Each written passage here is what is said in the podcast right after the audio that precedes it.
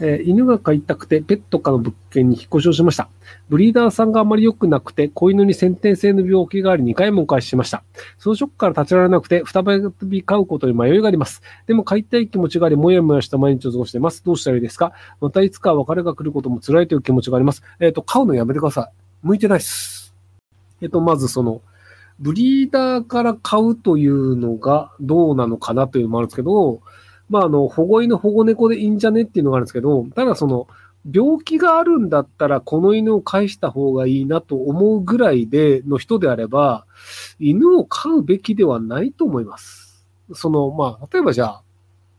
子供が生まれました。えっ、と、左足がありませんでした。返したいです。無理ですよね。なので、あの、その、まあ、所詮犬じゃんとか、所詮猫じゃんとかっていうのは、それはそうだと思うんですけど、その、生き物が返せるというふうに選択肢を持ってる時点で、やっぱりペットを飼うの向いてないと思うんですよ。で、その、別れが辛いのであれば、あの、絶対死にます。犬も猫も。なので、病気がある犬猫は飼いたくない。で、別れが辛いであれば、やっぱりペット飼うの向いてないです。で、あの、要は寂しいからペットを飼いたいだと思うんですよね。なので、あの、犬を飼ってる友達と仲良くするか、犬を飼ってる彼氏を捕まえてください。で、そうすると、飼うのは彼氏がやってくれるけど、犬がいるという状況になるので、なので、あの、自分自身が飼うのではなく、飼ってる環境との、その、飼ってる人と友達になるとか、飼ってる人を彼氏にするとか、その、犬を飼ってる人の近くに行くっていう環境を作った方がいいんじゃないかなと思います。えーパリと日本行ったり来たりすると飛行機内でどうやって時間を潰しますか？そもそも寝れますか？えっと、僕飛行機大好きなんですよね。あの、結局その、映画見放題じゃないですか。んで、その映画を見ていて、で、さらになんか映画を見てるだけで食い物が勝手に運ばれてくるんですよ。あの、家だとなんかあの食い物作らなきゃいけないじゃないですか。でもなんか勝手に食い物が来て、で、映画見てて、眠くなったら寝て、起きたらまた映画見れて、で、気がつくとなんかまた食い物が来て、みたいな感じで、なので、あの、だいぶ幸せな環境なので、あの、まあ、フランス、東京だと15時間ぐらいかかるんですけど、なので、割と僕は、あの、大体その、もう、もうちょっと長くていいよなって思ってる感じなんですよ。なので、あの、僕飛行機大好きなので、時間を潰したいとかって感覚がないです。あと、あの、めちゃめちゃ寝ます、僕は。なので、なんか、映画好きの人は飛行機って楽しいんじゃないかな。えーもしも今年の大晦日、ライジン出場のオファーが来て、メイウェザー、ごぼうの塔、ホリエモンの3名から誰かを選べて高いオファーが来た場合、誰を選んで何ルールで承諾し勝利しますか？オープンフィンガーグループ着用はマストの条件で。えっ、と、まあ、どう考えてもメイウェザーにも勝てないので、勝てそうなホリエモンを選ぶんじゃないですかね。で、あの、寝技になっちゃうと、多分、えっと、まあ、雷神のルール知らないんですけど、あの、時間かかりすぎちゃうんですよね。なので、あの、スタンディングのルールでやる方がいいんじゃないかなと。でね、堀江さんね、元柔道家なんですよ。なので、あの、ある程度、その寝技になってしまうと、で、体重があると、寝技でその上乗られると、結構多分返すのがきついので、なので、スタンディングのルールでやった方が僕が有利なんじゃないかなと思ってます。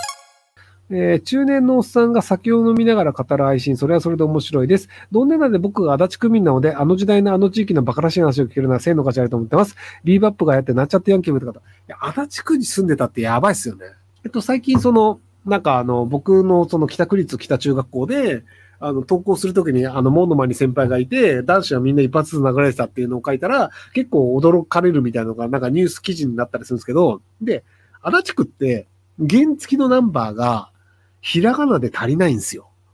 要はその、あの、本来、その、だいたい、まあ、自動車ってあの、ひらがな書いてあるじゃないですか。で、ひらがなと数字があって、品川の、なんか、何の50いくつみたいな。で、あの、レンタカーだとわーみたいな。で、足立区って、あの、ひらがな足りなくなって、アルファベットになるんですよ。っていうぐらい、まず原付が異常に発達している。で、そもそも、大人は原付なんか乗らないんですよ。だって車とかバイクとか乗るじゃないですか。なので、あの、要は経済力が低い人たちが原付を乗りがちである。で、あの、僕の友達の長谷川くんが、あの、えっと、高校に行くときに、その足立区を経営するルートになったんですけど、あの、自転車で走ってるだけで襲われるって話があって、要はその、自転車で乗ってるだけで、なぜか襲ってくる人たちっていうのが、あの、足立区にいると北区から足立区の時に橋渡るんですけど、橋を渡ると襲われるんですよ。で、あの、要は、暇なヤンキーって、あの、大人とか子供は襲わないんだけど、高校生は高校生を襲ってもいいっていう謎ルールがあるんですよ。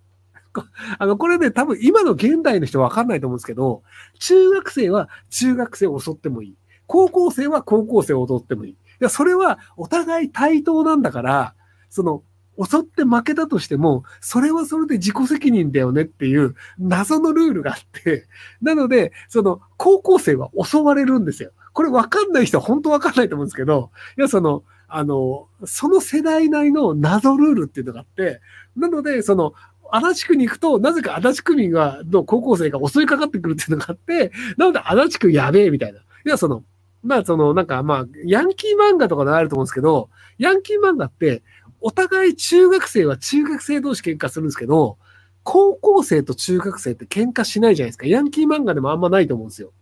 要はその、中学生同士が喧嘩して、勝ち負けはあるんだけど、高校と中学は喧嘩をしてはいけないとか、高校生と社会人は喧嘩をしてはいけないとか、謎ルールがあるんですよ。で、要は、その、世代を超えたら喧嘩をしてはいけないという謎ルールがあるということは、イコール、同じ世代は喧嘩をしてもいいっていうルールなんですよ。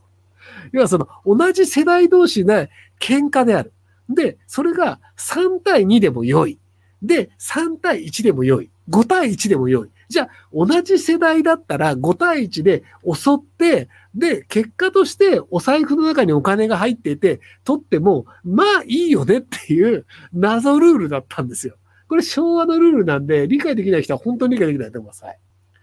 これ、だからね、多分ね、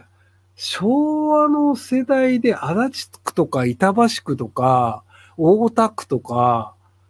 北区とかの人しか多分わかんないと思うんですよね。その、同じ世代だったらカツアゲをしていいっていう、あの、いいわけじゃないんだけど、その、高校生は小学生をカツアゲしちゃダメなんですよ。で、高校生は中学生もやっぱりカツアゲしちゃダメなんですよ。それ正義だから。でも、高校生が高校生をカツアゲするのは、ある種ありっていう、これね、そう、わかる人いる？あの、そう、あのね、今の世代だと全くわかんないと思うんだけど、あのね、一応ね、そういうね、ルールのあった時代なんですよ。昭和って。そう、だからね、わかりづらいと思うんですけどね、本当に、茨城もあって、そうそう、あのね、本当にね、田舎は、なぜかね、その、謎のルールがあったんですよ。法律とは違う、その謎の倫理観があったんですよ。理解できない正解。これ理解できないと思います。どんどん、件数はね、お金持ってるからね、よく高りました、僕も。はい、ありがとうございました。いや、だからそういう意味で、その、理解できないと思うんですけど、昔はそういうものだったっていうのを、あの、理解していただけると。はい、すいません。っていうのがあったので、なので、あの、その昔のね、新しくてやべえよねって話で、はい。